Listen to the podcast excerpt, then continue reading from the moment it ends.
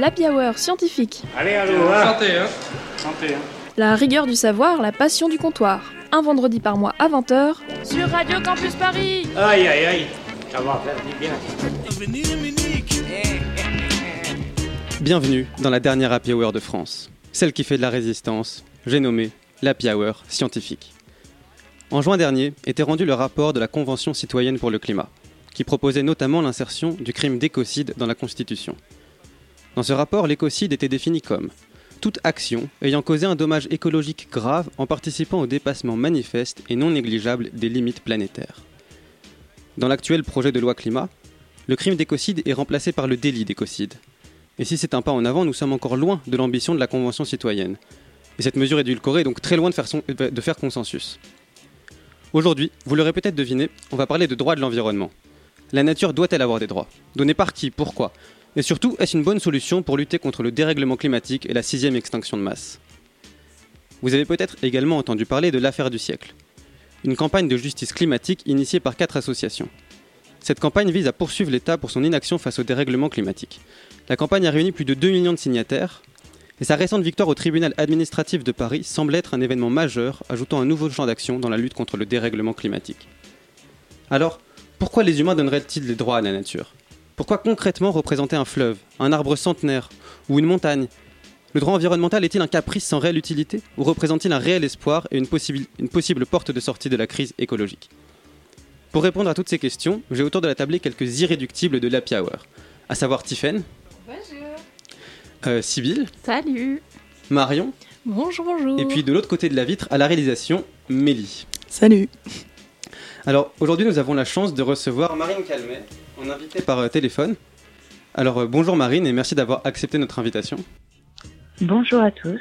Euh, Marine Calmet, vous êtes juriste en droit de l'environnement et des peuples autochtones. Et alors voulant agir aux face aux injustices écologiques et à l'inaction gouvernementale, vous devenez militante en 2015 et participez entre autres aux luttes contre le projet d'EPR de Flamanville. Quatre ans plus tard, vous cofondez l'association Wild Legal, dont vous êtes aujourd'hui la présidente. Et à ce long CV d'activiste s'ajoute aussi votre rôle de porte-parole du collectif Hors de question qui lutte contre l'exploitation minière en Guyane. Alors Marine, c'est votre première fois à notre comptoir, donc autant vous accueillir comme il se doit, avec une petite tournée de shot. Drinking beer pubs. Shall we? Alors, vous êtes porte-parole du collectif Hors de question qui lutte contre les projets miniers destructeurs d'écosystèmes tropicaux en Guyane. Et après l'abandon du projet Montagne d'Or en 2019, un nouveau projet de mine à ciel ouvert a été annoncé dans la commune d'Apatou. Alors, en quelques mots, euh, quel est votre rôle en tant que porte-parole de ce collectif? Alors, en tant que porte-parole, eh bien, euh, tout simplement comme le mot l'indique, euh, je tente de représenter en fait la position des associations qui font partie du collectif hors de question. Euh, donc plusieurs dizaines euh, d'associations, euh, autant au niveau local qu'au niveau euh, national, qui sont rassemblées au sein de ce collectif. Et donc notre but est en fait de faire entendre notre voix à la fois contre le projet Montagne d'Or et euh, contre l'ensemble des projets de taille industrielle qui viendraient euh, porter atteinte à la nature sur le territoire de Guyane. D'accord, merci beaucoup. Alors, Wild Legal, euh, votre association, est un programme de transition écologique par le droit visant à, je cite, promouvoir l'étude, la pratique et le progrès du droit de l'environnement. Et donc il a pour objectif de former, pratiquer et appliquer un droit biocompatible. Mais alors brièvement, qu'est-ce que qu'est-ce que c'est qu'un droit biocompatible? Alors aujourd'hui, en fait, il y a une différence entre le droit de l'environnement, qui est en fait un droit humain, entre, que l'on appelle anthropocentré, car il est centré sur la gestion de l'environnement, mais souvent pour des bénéfices euh, humains, et euh, les droits de la nature, et donc le droit biocentré, c'est-à-dire un droit tourné vers la garantie euh, du bon fonctionnement des écosystèmes, avec en son sein évidemment la protection des droits humains, mais comme un part en fait de la communauté du vivant. Et donc il s'agit en fait de repenser notre droit en donnant plus de poids à la place de la protection de la nature et en restreignant euh, les intérêts privés qui aujourd'hui portent atteinte à l'environnement. Et on le voit euh, notamment euh, des grandes compagnies, des multinationales qui euh, donc euh, dégradent ou détruisent même euh, certains écosystèmes sans que justement il y ait des droits adaptés pour eux dans notre législation. D'accord. Euh, merci beaucoup. Et une petite dernière question. Le 25 mars prochain, vous sortez un livre aux éditions Tana, euh, Les gardiens de la nature. Est-ce que vous pouvez nous en dire un petit peu plus? Quelle en est la, problématique générale? Alors, dans ce livre, je présente en fait toutes les toutes les luttes que nous avons menées au niveau local en Guyane française, c'est-à-dire le projet Montagne d'Or, les mobilisations de terrain aussi contre les forages offshore d'eau totale, je raconte euh, les luttes euh, en interne face euh, au, ministère, face aux différentes institutions, face aux porteurs de projets également, pour que en fait, à travers ce cheminement, les gens comprennent, le lecteur comprenne en fait quel est le, le rôle des militants sur le terrain, comment on s'engage pour la protection des droits de la nature.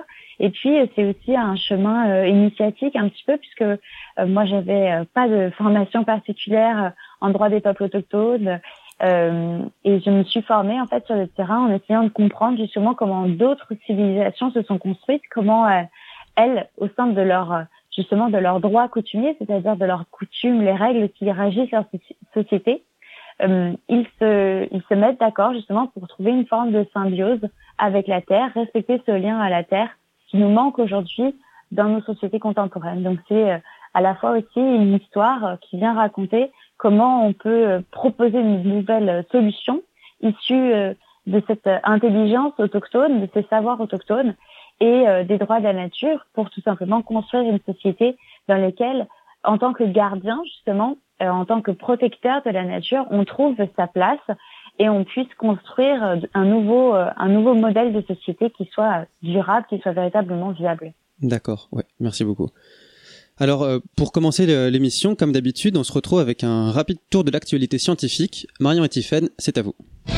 Est-ce que tu m'offrirais une gorgée de cet excellent breuvage pour rincer tout ça Allez, c'est parti. Et donc, on commence en douceur avec cette découverte dont parle le magazine La Recherche.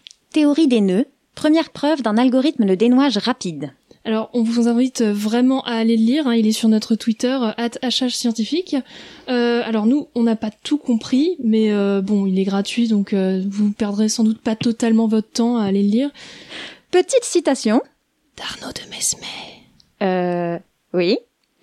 C'est un résultat important, car la théorie des nœuds est notoirement compliquée et il est très difficile de prouver quoi que ce soit. Ouais, ouais, ouais, euh, bah du coup, ouais, bah il est gratuit. Hein. Franchement, allez-y. Euh, oui, oui, c'est gratuit. C'est gratuit. Euh, allez-y, voilà. C'est gratuit. Ouais. sinon, dans The New Scientist, on peut lire La vie trouvée sous les couches de glace de l'Antarctique ne devrait, ne devrait vraiment pas être là. Oui, donc en gros, on sait que la vie, il y en a là, là, là, là, là, alors qu'on pensait vraiment pas, tout partout là-bas, ici, par-ci, par-là, mais franchement, non, quoi. Là, non, vous abusez. Bah, du coup, si. Bah, non, non, non. Même euh, Hugh Griffith, il dit dans l'article, il y a tout un tas de raisons qui font que ça devrait vraiment pas être là. Ah, ok, mais c'est qui euh, Hugh Griffith Sujet suivant. Alors, savon, fabrication de corsets et de parapluies, viande délicate, pensez à tous ces usages des baleines dans votre quotidien.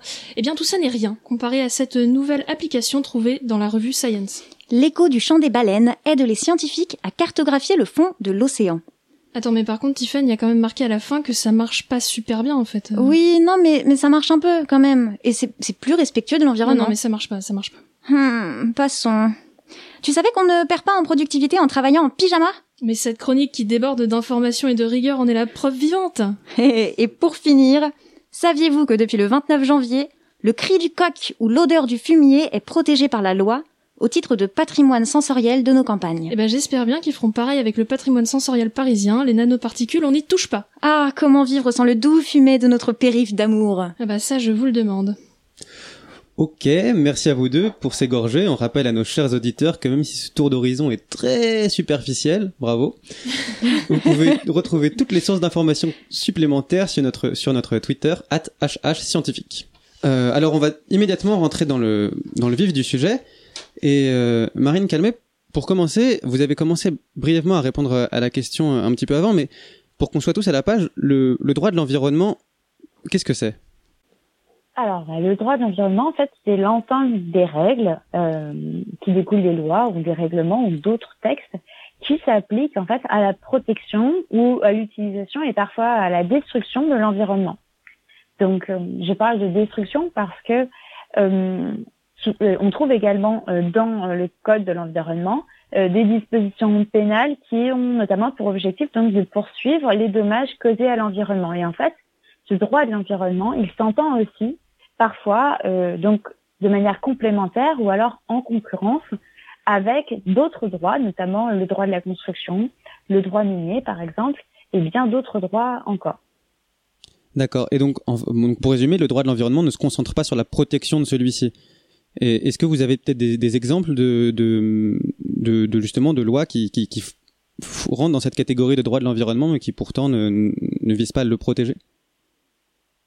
Alors, on a en fait des superpositions euh, de textes. Dans le code de l'environnement, vous avez en fait euh, des seuils, euh, c'est-à-dire qu'est-ce qu'on peut faire à l'environnement, qu'est-ce qu'on peut faire à l'environnement, c'est-à-dire quel impact on peut avoir sur l'environnement, qu'est-ce qui n'est pas toléré? Par exemple, on va considérer que détourner un cours d'eau c'est possible, mais seulement dans certaines conditions. Donc en fait, le code de l'environnement il régit pas euh, c'est-à-dire il n'interdit pas toute action, toute action sur l'environnement, il n'interdit même pas certaines destructions, euh, mais il pose en fait des seuils sous lesquels certaines destructions ou certaines, euh, certains impacts sont acceptables et d'autres non. Donc c'est en fait un, un, code qui encadre plutôt les activités humaines finalement euh, que euh, protéger l'environnement qui serait quelque chose de, euh, de, totalement figé en fait, puisque si l'environnement devait être 100% protégé, ça veut dire que l'humain finalement dans cet environnement aurait très peu de marge de manœuvre. Oui, bien sûr. Et donc euh, dans, dans, le, droit à l'environnement aussi, il me semble, alors du coup pour reparler par exemple de ce qu'on disait euh, dans les gorgées de sciences, la protection du patrimoine sensoriel de nos campagnes par exemple, euh, ça peut aussi rentrer dans le cadre de troubles de voisinage et de choses comme ça aussi, de protéger justement euh, ce patrimoine sensoriel avec toutes les affaires un peu euh, de procès intentés vers, envers des voisins dont le coq serait trop bruyant ou dont la mare avec des grenouilles serait trop bruyante. J'imagine aussi que ça rentre un peu là-dedans sur l'environnement dans lequel on vit, nous humains. quoi. Oui, tout à fait. Et il faut bien voir que le droit de l'environnement tel que nous l'avons actuellement, il est notamment dérivé d'un droit des paysages en fait, puisque les premiers, euh, les premiers, le premier éveil en fait de la conscience euh, en matière de droits environnementaux, euh, ça a notamment été justement la protection des paysages français, parce que justement on a cet attachement sensoriel, on peut le dire, hein, à nos paysages.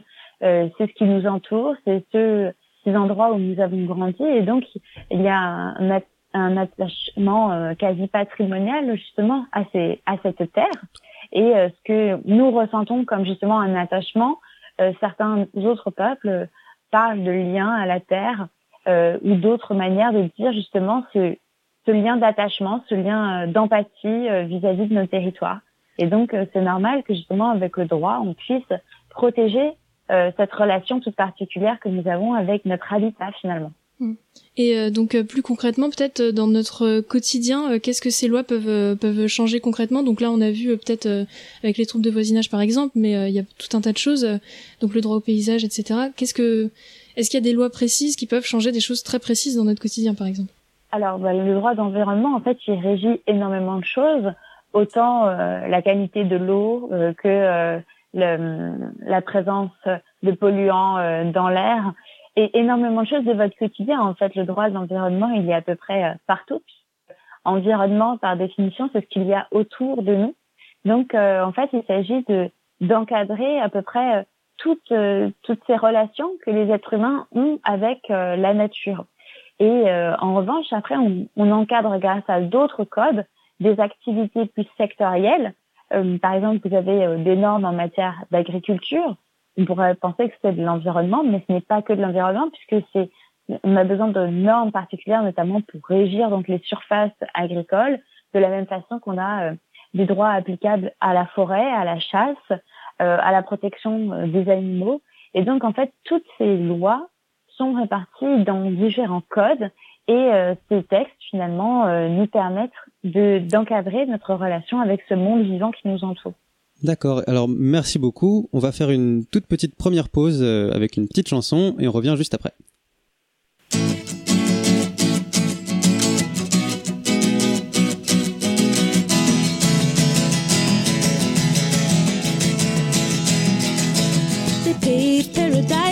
Up a parking lot. With a pink hotel, a boutique, and a swinging hot spot. Don't it always seem to go that you don't know what you've got till it's gone? They paved paradise, put up a parking lot.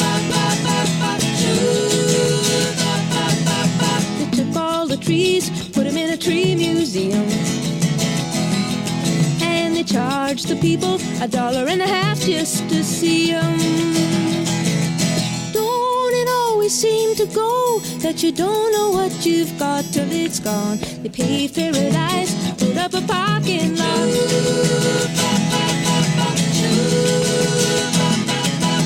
Hey, farmer, farmer, put away the DDT now. Give me spots on my apples, or leave me the birds and the bees. Seem to go that you don't know what you've got till it's gone. They put up a parking lot.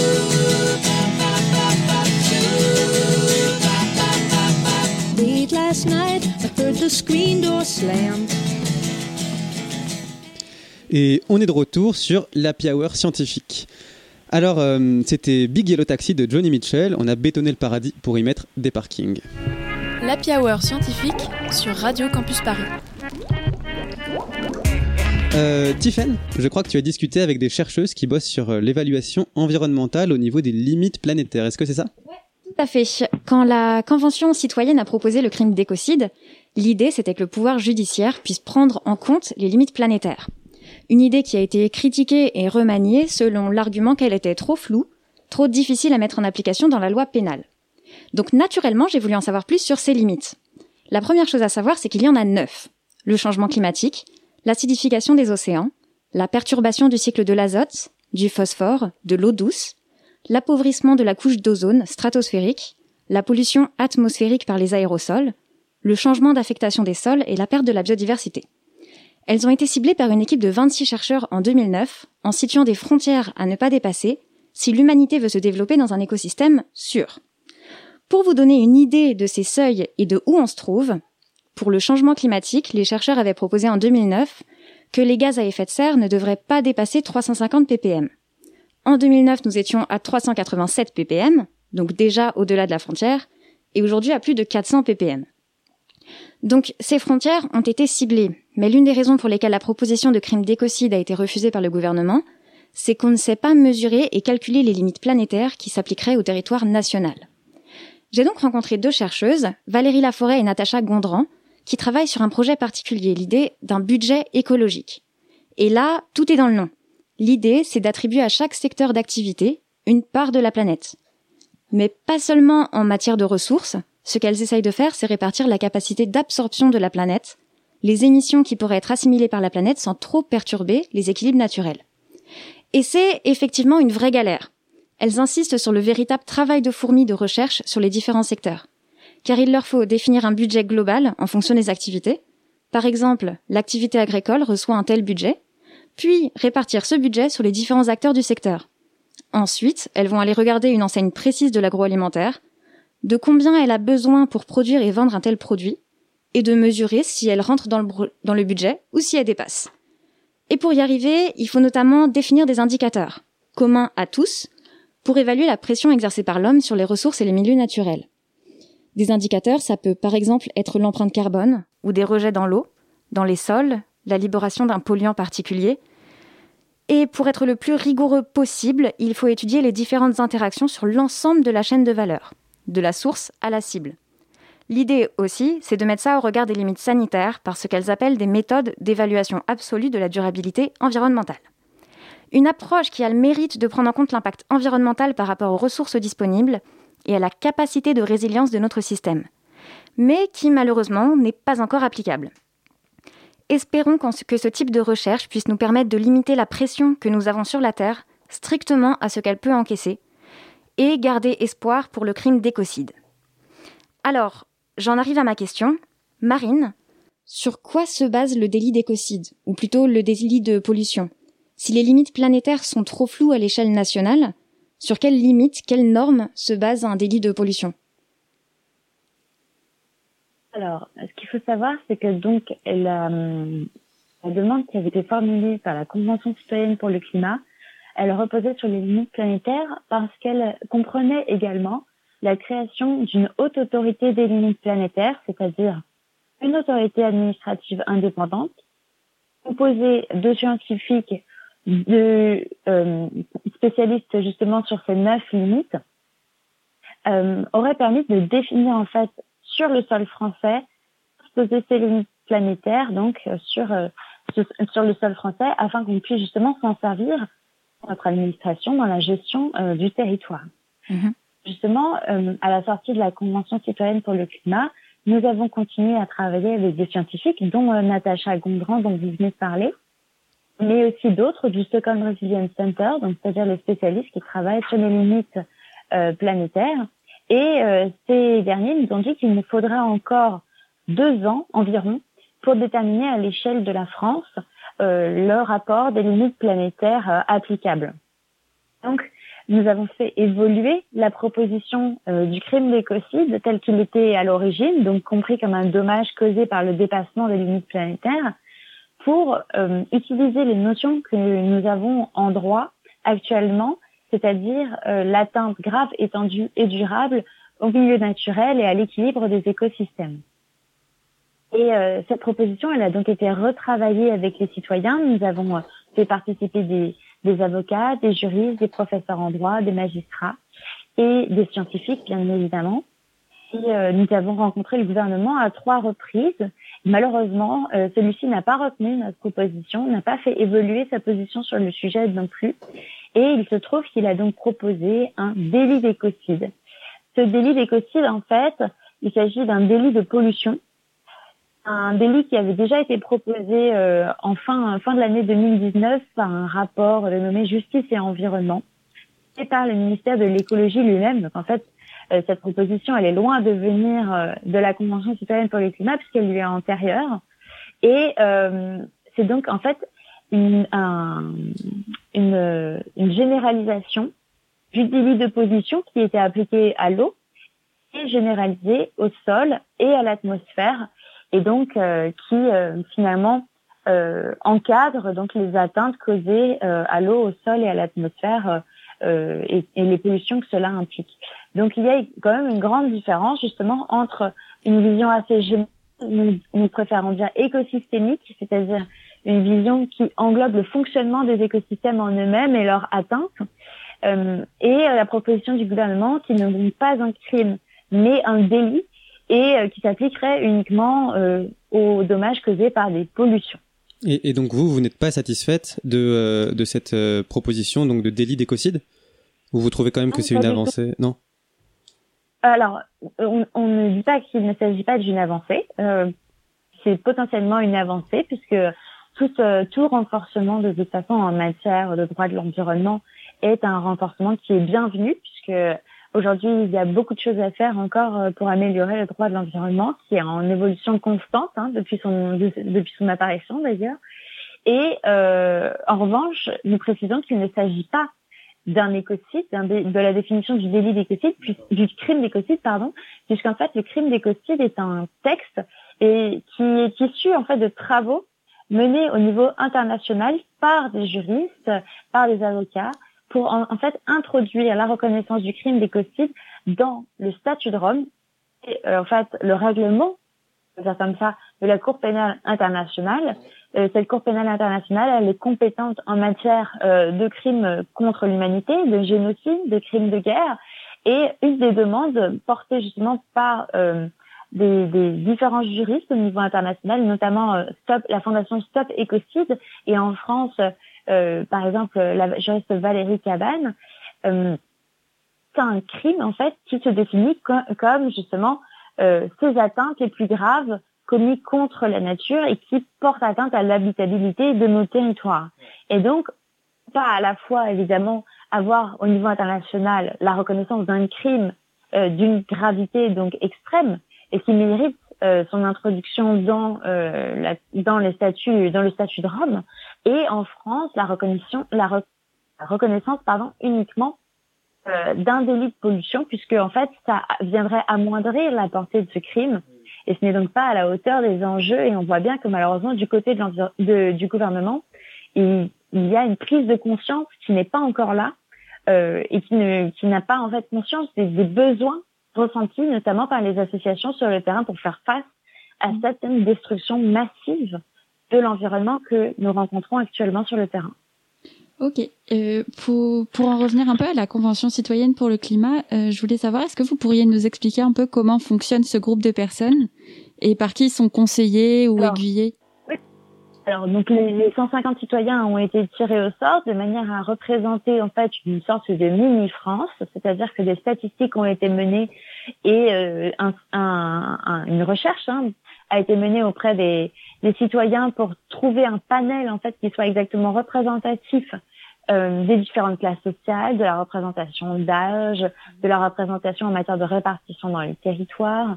Et donc le but c'était vraiment d'avoir un panel extrêmement représentatif donc de la situation euh, des Français, euh, de faire une sorte de mini parlement, si on pourrait le dire comme ça, euh, qui serait euh, en charge de présenter des propositions euh, dans l'objectif d'atteindre moins de 40% d'émissions de gaz à effet de serre d'ici à 2030.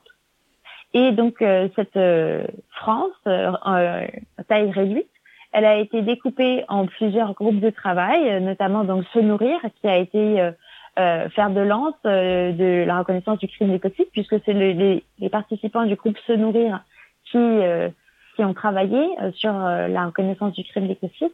Mais il y avait également d'autres groupes, le groupe produire, le groupe se déplacer, euh, et, et, et d'autres groupes qui ont travaillé sur donc euh, questions euh, sectorielles euh, en matière d'impact climat euh, de tous ces différents secteurs d'activité humaine.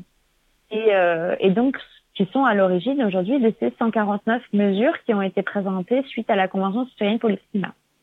Il faut savoir qu'à l'intérieur de la Convention citoyenne, il y avait également un comité légistique et euh, donc euh, le comité légistique était en charge d'écrire et de transposer en droit les propositions formulées par les citoyens et donc de les accompagner. Et il y avait également euh, donc des garants, des observateurs, Cyril Dion, qui étaient justement chargés de, de garantir que le débat se passait de manière euh, saine, que les experts pouvaient répondre en présent pour conseiller les citoyens. Et donc moi-même j'ai été auditionnée à, à une occasion euh, par euh, le par les, les, citoyens de la Convention citoyenne pour leur parler justement limite planétaire et écocide. D'accord. Oui, donc c'était pas euh, voilà, c'était pas juste 150 personnes à qui on a donné un peu la parole aléatoirement, ils étaient quand même accompagnés et et oui oui, il y a eu de plusieurs semaines en fait de formation initiale, c'est-à-dire que ils ont reçu un, un vrai bagage scientifique, technique sur les différents domaines euh, qu'ils avaient à, à, à, à, traiter en fait dans leur dans leur groupe de travail. Ils n'ont pas du tout été euh, lâchés dans la nature et on leur a pas demandé de sortir du chapeau euh, des mesures. Ils ont vraiment eu des, des, des, des, des ateliers en fait de formation et que vous pouvez d'ailleurs vous pouvez tout à fait retrouver sur internet sur le site de la mmh. Convention citoyenne pour le climat. Ça a été très intéressant, mené vraiment de manière très professionnelle parce que pendant de longues semaines, euh, ils ont été formés. D'ailleurs, eux-mêmes, euh, souvent, n'avaient pas science, en fait, euh, de l'enjeu climatique. Et beaucoup d'entre eux ont parlé d'un véritable déclic. même pour certains, ça a été une vraie gifle. Se rendre compte, en fait, de la, de la situation climatique et donc de l'enjeu euh, qui est d'agir aujourd'hui pour la protection du climat et de la nature en règle générale. Oui, voilà, on n'a pas pris des, euh, des, gens déjà convaincus euh, qui avaient besoin, enfin qui cherchaient à s'exprimer déjà sur la question. C'était vraiment tout un chacun. Alors qui vraiment pouvait, pas du tout. Ça, justement pour que ce soit représentatif aussi de la France. Euh, contrairement à ce qu'on a pu entendre, ce n'était pas des écolos convaincus, des, des, représentants d'Europe Écologie Les Verts qui ont été appelés à, à, se prononcer, mais au contraire des personnes de tous bords politiques. On a bien vérifié euh, avant euh, la constitution justement de la Convention citoyenne qu'il y a une représentation de l'ensemble euh, des opinions politiques dans la dans la Convention citoyenne. Et donc on se rend compte hein, que une fois formés, les citoyens par définition conscience de l'enjeu et peuvent tout sont tout à fait à même de responsabiliser sur ces sujets et de proposer des mesures ambitieuses, quelles qu'elles soient leurs opinions politiques à la base. D'accord. Et, euh, et du coup, moi, j'avais une question aussi. Je voulais revenir. Vous, tout à l'heure, vous aviez dit que euh, les, toute amélioration du droit à l'environnement était euh, la bienvenue, et, euh, et je comprends. Mais je sais aussi qu'il y a des gens qui euh, considèrent qu'en fait, le droit à l'environnement est euh, représente assez bien euh, les droits de la nature, et que en fait, malheureusement, c'est juste pas assez bien appliqué, en fait. Euh, je sais pas ce que vous en pensez, vous. Il faut savoir qu'il y a effectivement énormément de choses déjà dans notre droit français qui sont des outils très intéressants. Euh, par exemple, euh, en tant qu'association, vous pouvez Oui. tout à fait mettre dans vos statuts la protection de l'environnement, ce qui vous donne euh, donc euh, une certaine forme de, de statut pour associer, présenter la nature, c'est-à-dire vous pouvez par exemple créer euh, une association qui s'appellerait euh, les Amis de la Seine. Euh, dans vos statuts, vous inscrivez le fait que votre association a pour ambition la protection de l'écosystème de la Seine, de ses affluents, de son bassin versant. Voilà, donc vous pouvez tout à fait constituer une association qui aurait pour objectif de parler dans les intérêts euh, du fleuve. En revanche, euh, aujourd'hui, la- l'accès à l'intérêt à agir, c'est-à-dire la possibilité de déposer des recours pour représenter euh, un écosystème, ils sont bien encadrés, c'est-à-dire que le juge va tout de même vérifier si effectivement votre association, euh, il s'agit bien de sa mission de représenter les intérêts du fleuve, et on a même prévu euh, des sociétés agréées pour la protection de l'environnement. Ce sont des sociétés qui sont, euh, des associations pardon, qui sont reconnues comme ayant intérêt à agir pour la protection de l'environnement. Donc ça, ce sont des mécanismes qui marchent plutôt bien pour la représentation des écosystèmes. Ensuite, il y a effectivement dans notre droit de l'environnement euh, des choses très intéressantes. On, protège en France l'environnement euh, notre code, c'est-à-dire qu'on régule euh, fortement euh, certaines, certaines atteintes qui sont causées à l'environnement. Mais aujourd'hui, il faut quand même bien voir que la situation n'est pas rose, euh, qu'il y a des problématiques, notamment en termes d'usage de l'eau, d'artificialisation des sols, une autre thématique qu'on entend beaucoup. La France est également touchée par euh, la disparition de la biodiversité, notamment des pollinisateurs. Donc on voit bien qu'il y a quand même beaucoup de choses qui sont alarmantes sur notre territoire et qui mériteraient donc d'avoir un renforcement euh, des normes en matière de protection de la nature qui soient adoptées pour faire face à ces situations. Et donc, il va falloir de toute façon renforcer ce droit. Et euh, je, donner des droits à la nature, c'est aussi une façon euh, d'intégrer le fait que la nature fait pleinement partie de notre société, qu'il ne s'agit pas d'un objet, d'une chose inanimée, mais bien d'une chose, d'une matière vivante, d'écosystèmes vivants qui nécessitent d'avoir eux aussi des droits propres, des droits euh, intangibles du fait simplement de leur qualité, c'est-à-dire euh, le droit notamment euh, du coup de ne pas être détruit par le fait des activités humaines, le droit de ne pas être pollué ou modifié, euh, le droit de se régénérer. Et, et tous ces textes, en fait, euh, toutes ces propositions, elles sont résumées très bien dans un texte que je vous invite à lire qui s'appelle la Déclaration universelle des droits de la terre-mère, qui nous sert, nous, en tant qu'association, et notamment l'association Wild Legal, donc que j'ai cofondée, euh, pour défendre les droits de la nature et donc sortir de cette logique un peu anthropocentrée, comme on dit, c'est-à-dire tourner vers les humains et d'aller vers cette logique biocentrée, tourner vers l'ensemble du vivant Oui. pour que euh, au sein de la communauté justement du vivant puisse trouver une place, mais faire aussi sa la place, à- une place à la nature. Euh, bah, D'ailleurs, on reviendra un petit peu sur le débat euh, autour de, de, de cette question d'anthropocentré euh, en deuxième partie, enfin en dernière partie d'émission. Mais là, on va faire une, une petite pause pour faire un, un, un quiz, le caps ou pas caps? Alors, euh, Marine, vous pouvez euh, jouer avec nous, répondre aux questions. Là, Marine nous a préparé des questions sur le thème du droit de l'environnement normalement, Oui. et on ne les connaît pas. Tout le monde le découvre. Il y a des moments, j'ai vraiment l'impression que vous prenez pour un imbécile. Alors on parle beaucoup ici des torts que causent les humains à la nature euh, depuis tout à l'heure, mais si on parlait un peu de leurs torts à eux, hein? Comment? Traduire un insupportable moustique devant la justice vous semble ridicule Ne parlez pas trop vite. Au Moyen Âge, on considérait que les animaux étaient responsables de leurs actes et qu'ils devaient en répondre devant Dieu, au même titre que les humains. Est-ce que vous sauriez deviner quel animal était le plus représenté lors de ces procès? Alors, euh, peut-être le loup? Moi, je dirais Ah. cochon. Oh bah di- direct, direct, Vous êtes vraiment beaucoup trop fort. Oh. C'était trop facile, mais de toute façon, c'était pour euh, vous échauffer. C'était le cochon Donc ouais, c'était 9 fois sur 10, c'était des cochons. Alors euh, il y a plusieurs Incroyable. explications. Déjà à l'époque, euh, il y en avait beaucoup. Hein, et euh, surtout, en fait, ils étaient considérés avec les ours et les singes comme euh, ceux qui étaient le plus proches, enfin les animaux les plus proches de l'homme. Et donc par exemple, il y, a y une anecdote euh, qui date de 1386 euh, de falaise près de Caen. Euh, dédicace à Pierre-Yves, euh, où une truie a été condamnée à être mutilée aux mêmes endroits que l'enfant qu'elle avait tué, avant d'être pendue. Et pour vous dire à quel point ça va loin, elle a été habillée d'un haut de chose, donc une espèce de pantalon euh, bouffant de l'époque, d'une veste et de gants blancs pour les sabots de devant. Elle devait être super belle. Ouais, Incroyable. Euh, avant de mourir, ouais. Oh là là. Mais donc voilà, symboliquement, c'était euh, c'était très fort. Donc un peu plus dur maintenant. Est-ce que vous saurez deviner quel animal a été excommunié en 1479 pour avoir infesté le pays de Lausanne en Suisse? Ah, infesté le pays de Lausanne. Les grillons Une Non. Peut-être les rats On s'approche avec les grillons, c'est pas loin. Ah non. Les rats, j'aurais pu croire aussi, mais non. Euh, alors on cherche un nuisible? Alors, euh, bah, moi, je savais pas que c'était un nuisible, par exemple. C'est pas hyper connu. Trouve, écureuils, de nos les jours. écureuils. Non, non, Ah. non, non, t'étais pas loin avec les grillons. C'est un peu le Bah, même. Des euh, sauterelles, euh, Un des- papillon des Non, non, lézards, Vous avez une idée peut-être, Marine des geckos. Oui, Marine, peut-être vous connaissez ces anecdotes. euh, je... Elles sont relativement connues. Rien, malheureusement. Bon, alors, est-ce que je vous donne la réponse? Euh, dans- Ouais, pas pro- proche du grillon, là, moi je, je Alors, vois plus. Des Bon, puces. proche du grillon. euh, les criquets, on me dit les criquets dans l'oreillette. Absolument pas. Ton oreillette est défaillante. euh, eh bien, c'était les hannetons. Alors, euh, ils Ah, ont on été. euh, Non. non, mais Les hannetons, merde.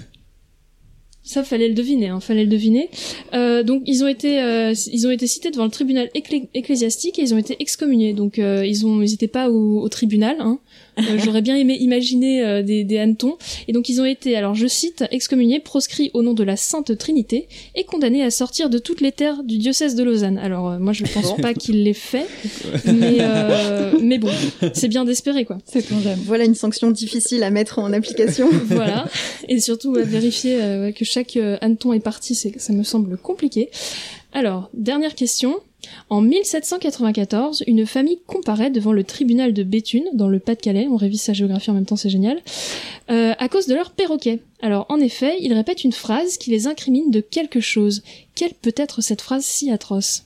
C'est un truc grossier, genre. euh, C'est un truc sur Dieu. C'est une Ah ouais. insulte Hmm. du, du- euh, ça insulte le voisin. Ils vont encore se faire excommunier, eux. C'est pas très très loin. Euh, faut euh, faut voir la date 1794. Voilà, ça c'est un bel Ah, indice parce que on à peut voir voir avec un la, peu. la révolution. Ouais. Ouais, c'est c'est pas loin, c'est pas loin. Longue vie au roi Oui, c'était euh, c'était Vive le roi. Ils, cri- ils- ils criaient Vive le roi, donc ils ont comparu devant le tribunal. en- Enfin, et ils étaient accusés d'être euh, anti-révolutionnaires, donc il y avait un tribunal révolutionnaire, et ils ont été euh, condamnés à mort Avec euh, ouais à condamner à mort et le perroquet alors ça c'est selon la, la légende hein, j'ai pas eu de confirmation mais euh, en gros on a essayé de lui faire apprendre vive la nation et vive la république euh, après donc lui il en a échappé euh, de la peine de mort mais donc euh, même les voisins étaient euh, euh, enfin étaient invités au procès euh, Enfin, parce qu'ils étaient accusés euh, d'avoir entendu l'animal et de pas avoir euh, dénoncé euh, leurs voisins. ouais. Donc c'était vraiment très très chaud. Oh là c'était- là.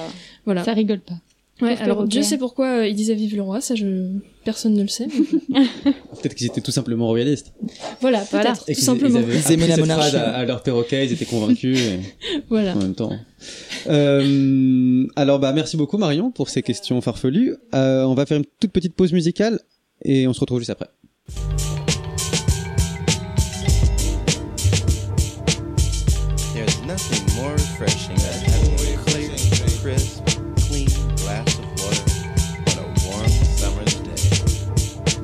Cool, refreshing drink. Try it with your friends. New World Water make the tide rise high. Come inland and make your house go by. Fools done upset the old man river. Made him carry slave ships and fed him dead niggas. Now his belly full and he about to flood something. So I'm throwing rope that ain't tied to nothing. Tell your crew use the H2 and wise them out, the new world water. And every drop counts. You can laugh and take it as a joke if you wanna, but it don't rain a full week some summers. And it's about to get real wild in the half. You be buying every yard just to take a fucking bath. Heads is acting wild, sipping brew and pumping dank. Competing with the next man for higher playing rank. Now I ain't got time, try to be Big Hank. Fuck a bank, I need a 20 year water tank. Cause while these knuckleheads is out here sweating they goods, the sun is sitting in the treetops, burning the woods. And as the flame from the blaze get higher and higher, they say, Don't drink the water, we need it for the fire. New York is drinking it. New And all of California is drinking it. New Way up north and down south is drinking it. New Used to have minerals and zinc in it. New Now they say it got lead and stink in it. New Fluorocarbons and monoxide. Push the water table lopside. Used to be free, now of course you a fee. Cause all tanks fill they load as they roll across the sea. Man, you gotta cook with it, baby, clean with it. That's right. When it's hot summertime, you fiend for it. No. You gotta put it in the iron you steaming with. That's right. It's what they dress wounds and treat diseases with. The rich and poor, black and white got need for it. Right. And everybody in the world. Happy Hour scientifique sur Radio Campus Paris. Et alors, on se retrouve euh, toujours dans l'Happy scientifique sur Radio Campus Paris. C'était New World Water de Mos Def, iconique rappeur euh, new-yorkais des années 90. Et tout de suite, on retrouve Sibyl, donc qui va nous faire, euh, qui va nous présenter une réflexion sur la façon dont nous définissons la nature et sur les rapports qu'entretiennent humains et non humains. Oui, c'est ça. Mais avant d'entrer dans le vif du sujet, je voudrais vous présenter un événement qui a fait beaucoup parler de lui il y a quelques années. Le 15 mars 2017, le Parlement néo-zélandais a accordé une personnalité juridique à un fleuve considéré comme sacré par les Maoris. Si cette décision a fait couler beaucoup d'encre, c'est qu'elle peut sembler assez incongrue.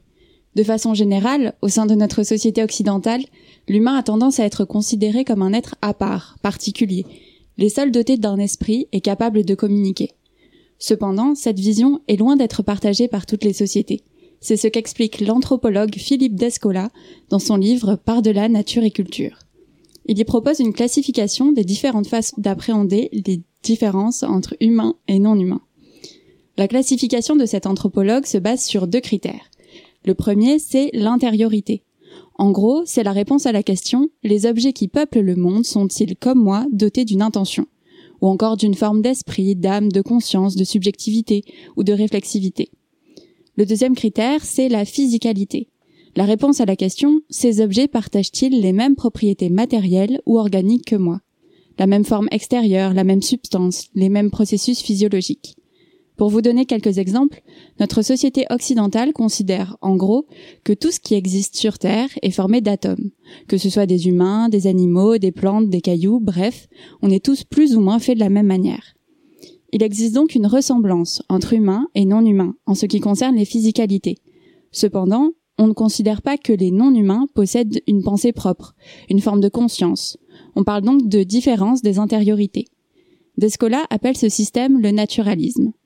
À l'inverse, pour les sociétés que l'on appelle animistes, les animaux et les plantes seraient des sortes d'humains déguisés, qui partageraient avec nous une subjectivité, une conscience et une intentionnalité, mais qui n'auraient pas les mêmes propriétés physiques. Par exemple, certains groupes sociaux de Mélanésie considèrent que chaque, espèce qui vit dans, un, vit dans un village avec une organisation plus ou moins semblable. Si vous avez bien suivi, vous aurez compris qu'il reste deux possibilités. L'une est appelée par Descola le totémisme. C'est un système de classification basé sur des totems, c'est-à-dire des espèces naturelles, qu'elles soient animales ou végétales, présentées comme des ancêtres mythiques ou parents lointains auxquels on peut s'identifier. Ce système de pensée souligne donc la continuité matérielle et morale entre humains et non humains, qui, partagent avec euh, à la fois les mêmes intériorités et les mêmes physicalités. Il prend l'exemple des aborigènes d'Australie qui présentent les kangourous comme des alter-ego des humains. La dernière classe, c'est l'analogisme, dans laquelle tous les objets sont différents dans leur physicalité et leur intériorité. Bien sûr, comme toute signification, comme toute classification, pardon, ce qu'explique Descola peut être soumis à la critique, notamment le nombre réduit de modèles et son aspect théorique. Mais cela montre bien à quel point les façons d'appréhender ce qui est humain et ce qui ne l'est pas peut être diversifiées et riches. Être conscient de l'existence de ces différentes façons d'appréhender notre rapport à la nature peut nous permettre de prendre du recul et de regarder avec un œil nouveau cette dichotomie entre humain et non humain. En tout cas, j'espère maintenant que cette décision du Parlement néo-zélandais vous paraîtra un peu moins étrange, et peut-être même qu'elle aura donné à certains quelques idées. Euh, merci beaucoup Sybille pour cette chronique, et euh, pour rebondir dessus, Euh, Marine Calmet, est-ce que vous pensez qu'il est nécessaire de donner une personnalité juridique aux, alim- aux, aux aliments, aux éléments naturels, et, et quel en est l'intérêt Si oui? Alors oui, comme ça vous a cité très bien présenté dans la, dans la chronique, il y a euh, vraiment tout un intérêt, enfin différents intérêts en fait à reconnaître des droits à la nature, comme je disais tout à l'heure, notamment bah, le fait de leur faire une place tout simplement dans notre société, puisque en fait euh, pendant trop longtemps la nature a été considérée comme une chose morte, comme un objet euh, qui peut être donc approprié, qui peut faire l'objet euh, de commerce, de destruction, de pollution. Et euh, aujourd'hui, vision utilitariste de la nature, en fait, elle est remise en question, notamment par le biais juridique, euh, et pour des raisons euh, tout simplement euh, bah, d'urgence écologique, de protection euh, des, des écosystèmes. Et donc, le, le but est en fait de revoir la possibilité d'être non plus maître et possesseur de la nature, mais plutôt vu comme des gardiens, c'est-à-dire euh, dans un sens de protection de la nature, de trouver une façon de travailler ensemble, de vivre ensemble. Euh, le philosophe Glenn, Albrecht parle de sortir de l'anthropocène pour rentrer dans l'âge du Saint-Diocène, justement, considérer en fait tout simplement euh, qu'il n'y a pas d'un côté la nature et de l'autre les humains, mais en fait une grande communauté du vivant, et que les humains, se dotant euh, de lois, de règlements et de toutes autres dispositions légales, doivent évidemment prendre également en compte euh, le fait qu'ils ne sont pas seuls sur cette planète, qu'il y a tout un tas d'autres entités autres que humaines, euh, et que donc ces entités doivent elles aussi avoir une place, euh, place tout à fait, enfin, euh, une place également importante, évidemment, pour ne pas être juste réduite à l'état de choses euh, au sein de, de, nos, de nos différents textes. Et donc, c'est tout le travail qui, est fourni, du coup, euh, par les associations sur le terrain, notamment, euh, on voit beaucoup de jurisprudence. Alors là, on a parlé de la jurisprudence en Nouvelle-Zélande, mais il y a également de nombreuses jurisprudences en Amérique du Sud, où, pareil, le lien, en fait, à la nature est encore très fort, notamment du fait des cultures autochtones. Donc, euh, la, euh, l'Équateur a reconnu les droits de la nature dans sa constitution en 2009. Et euh, nous avons également de nombreuses jurisprudences très intéressantes du côté de la Colombie, qui a reconnu euh, non seulement euh, des droits à la forêt euh, amazonienne, mais également des droits à d'autres entités euh, naturelles, comme le fleuve Atrato, qui est un fleuve qui traverse l'état du Choco. Mais du coup, Et, euh, justement, euh, ces entités, euh, que ce soit des fleuves ou des forêts, comme on a pu l'expliquer, euh, quand elles sont reconnues comme des personnalités, comment elles peuvent s'exprimer? Est-ce qu'elles ont des porte-paroles? Est-ce que, enfin, com- comment défendre leurs droits en fait? Comment agir dans l'intérêt unique de d'un fleuve ou ou autre? Alors, puis, donc, ouais, et comment sont choisis en les fait, porte-paroles? De la situation. Par exemple, dans l'exemple euh, de la de la Nouvelle-Calédonie, euh, de la Nouvelle-Zélande, pardon, c'est euh, le, le- les tribus maoris, donc les tribus euh, autochtones locales, qui ont obtenu le droit d'être gardiens euh, de la nature. Alors, euh, les- la couronne de, de Nouvelle-Zélande a mis en place en fait une sorte de système de tutelle légale partagé entre la couronne, c'est-à-dire le gouvernement, et euh, les tribus maoris qui élisent un représentant chargé en fait euh, de parler au nom des intérêts du fleuve. Et donc, euh, ces représentants du fleuve, en fait, prennent des décisions qui concernent la protection du fleuve et, euh, on peut dire comme ça, la conciliation avec les besoins humains, c'est-à-dire notamment euh, les besoins en matière de déplacement, les, matières- les besoins en matière de production euh, d'électricité ou autres besoins euh, liés aux activités humaines. Euh, mais il y a aussi d'autres méthodes qui ont été mises en place pour représenter représenter les intérêts du fleuve, en Colombie sur le fleuve Atrato notamment. Euh, il s'agit d'un conseil de gardiens qui est composé de 14 euh, gardiens euh, vivant sur le fleuve Atrato et nommés par les communautés et qui donc sont chargés en fait de mettre en place différents plans euh, de gestion de l'écosystème, c'est-à-dire en l'occurrence là de réhabilitation parce que le système, l'écosystème a été fortement endommagé euh, des activités minières illégales sur le fleuve et euh, donc de trouver euh, en fait de, de restaurer cet, écosystème, de mettre en place une, une politique notamment alimentaire euh, adéquate qui, qui puisse permettre aux humains euh, de retrouver une sorte de forme d'autonomie alimentaire sur le fleuve. Et en fait, euh, il existe encore tout un tas d'autres mécanismes de représentation qui peuvent être imaginés. Euh, de la même façon qu'on représente les intérêts des humains, on peut tout à fait imaginer représenter les intérêts de la nature, euh, notamment avec l'aide de scientifiques donc qui peuvent valider euh, qui est euh, scientifiquement en tout cas connu euh, de la protection de ces intérêts des écosystèmes dans le sens de leur conservation ou de leur réhabilitation lorsque, ce- lorsque ceux-ci ont été endommagés. Alors, Marine, moi je me posais une question. Dans le, est-ce que le fait de reconnaître la personnalité juridique euh, d'un ou des éléments peut permettre de euh, prendre en compte certaines notions qu'on n'arrive pas à faire passer dans le droit environnemental? J'ai vu par exemple que pour le délit de pollution, on ne reconnaît pas la notion d'imprudence ou de négligence. Est-ce que le fait de reconnaître la personnalité, euh, la personnalité juridique d'un élément peut permettre de prendre en compte ce genre de notion?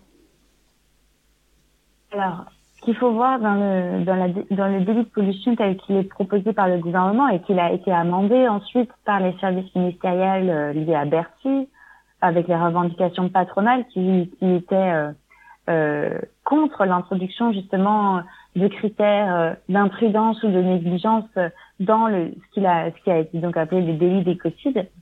Euh, c'est en fait une gradation de la responsabilité, c'est-à-dire que vous avez plusieurs stade en fait de responsabilité en matière pénale.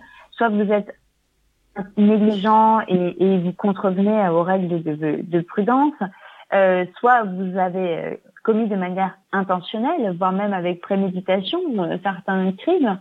Donc vous voyez, le code pénal a prévu en fait toute une, une différents stades en fait de responsabilité pour pouvoir graduer les peines.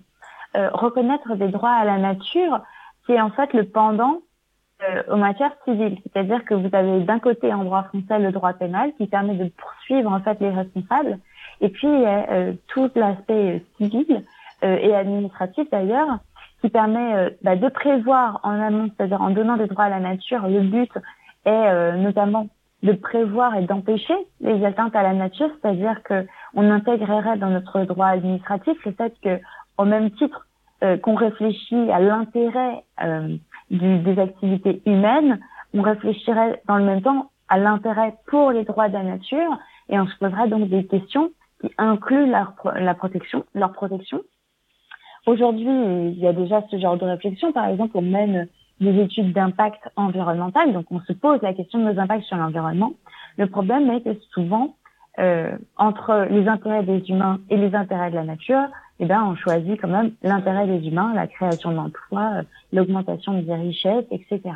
Et donc, euh, l'intérêt euh, de reconnaître le droit de la nature, il est là aussi. Il est, il est de peser plus fort dans la balance entre justement les intérêts privés des multinationales, des grandes entreprises, pour protéger les intérêts de la nature et donc aussi des habitants et des riverains souvent qui sont impactés par des activités industrielles.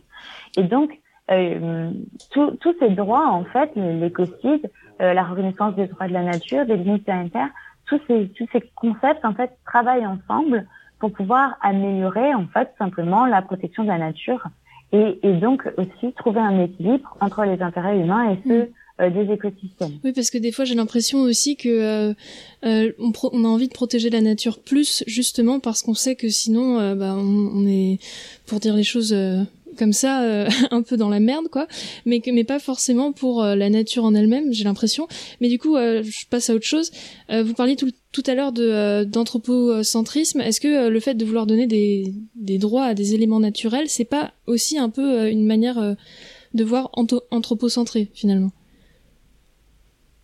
Alors, en fait, ce qui est difficile à, à, à dire, c'est comment est-ce que justement les humains peuvent garantir euh, que c'est bien les intérêts de la nature qui sont protégés. C'est-à-dire, euh, faut essayer d'éviter de tomber euh, justement dans euh, une, une, une, une conception du droit qui calquerait sur la nature exactement les mêmes droits que euh, ceux des humains. Ce n'est évidemment pas ce que nous proposons. On ne Mm. considère pas que euh, la nature a exactement les mêmes besoins que les humains. Les, les abeilles n'ont pas, pas besoin de passer leur permis de conduire, n'ont pas besoin de payer un loyer, on n'a pas besoin euh, de protéger avec le code du travail euh, certains euh, certains animaux qui travaillent dans les cirques. Vous voyez, Oui. on n'est pas dans un dans une espèce d'anthropomorphisme du droit dans lequel il faudrait plaquer exactement les mêmes droits euh, des humains sur les animaux ou sur l'écosystème. Mais on est dans une logique de dire qu'il faut respecter en fait les mécanismes du vivant et donc grâce à l'aide de scientifiques qui déterminent en fait euh, les besoins soit des animaux, soit des écosystèmes pour euh, tout simplement pouvoir se régénérer, pouvoir vivre, euh, eh bien on, a- on adapterait en fait notre droit à ces besoins ressentis euh, par les, les entités naturelles.